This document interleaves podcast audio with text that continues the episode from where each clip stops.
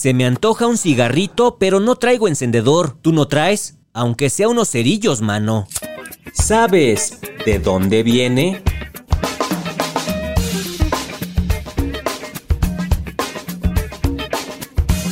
El encendedor.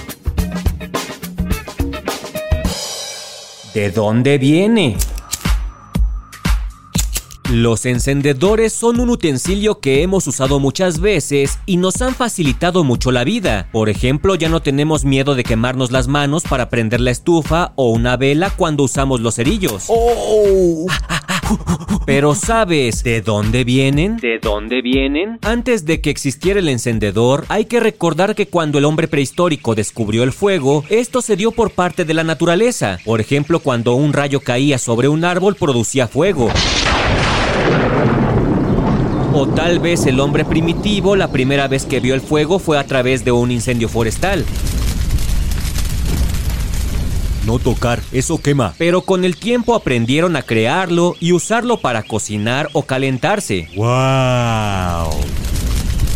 Ahora poder bañarnos con agua caliente, unga bunga. Fue aquí donde aparecieron los primeros encendedores ya que en la Universidad de Leiden, en Holanda, un grupo de investigadores encontraron el primer encendedor, mismo con el que los neandertales eran capaces de crear el fuego y manipularlo a su conveniencia. Yo crear fuego. Uh, uh. El hallazgo muestra que el encendedor de aquel entonces era un bifaz, un tipo de navaja que usaban para casi todo. Era un arma de caza, servía para tallar madera o para afilar otras herramientas. Pero este bifaz, al ser chocado por su parte plana con una pirita, soltaba pequeñas chispas que usando una técnica adecuada producía el fuego. Tuvieron que pasar algunos milenios hasta que en el año 1823 el químico alemán Johann Wolfgang Duberheiner, al construir una lámpara, notó que en el interior se creaba una reacción química entre el ácido sulfúrico y el zinc. Esta generaba una cierta cantidad de hidrógeno gaseoso que al ser liberado a través de una válvula se encendía gracias al entrar en contacto con un filamento de platino y así se prendía la mecha que tenía la lámpara. Mmm. Interesante. En 1903, el químico Karl Auer von Welsbach creó el ferrocerio, una aleación metálica sintética que tiene la peculiaridad de producir gran cantidad de chispas cuando se frota contra una superficie rugosa. Con la creación de este material se daría oportunidad a las empresas como Ronson de crear un encendedor que fuera sencillo y fácil de utilizar. Emplearon el ferrocerio para fabricar la piedra que incluyen los encendedores para generar las chispas. Los primeros encendedores eran buenos, pero fue hasta 1932 que se hicieron populares gracias a George Blaisdell, fundador de la empresa Sipo, dedicada a la creación de encendedores.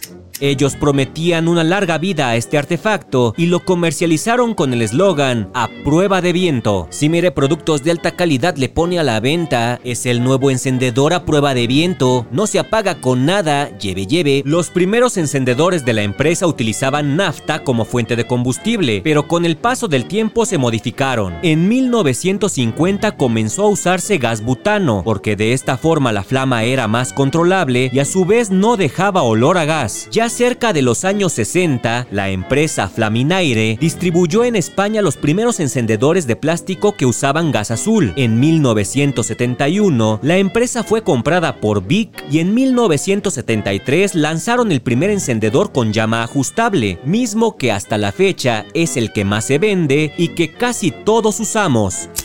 ¿De dónde viene? Un podcast de El Universal. Pásame el encendedor para prender el boiler, ya se me hizo tarde. Híjole, ya se me flameó toda la cara, mano.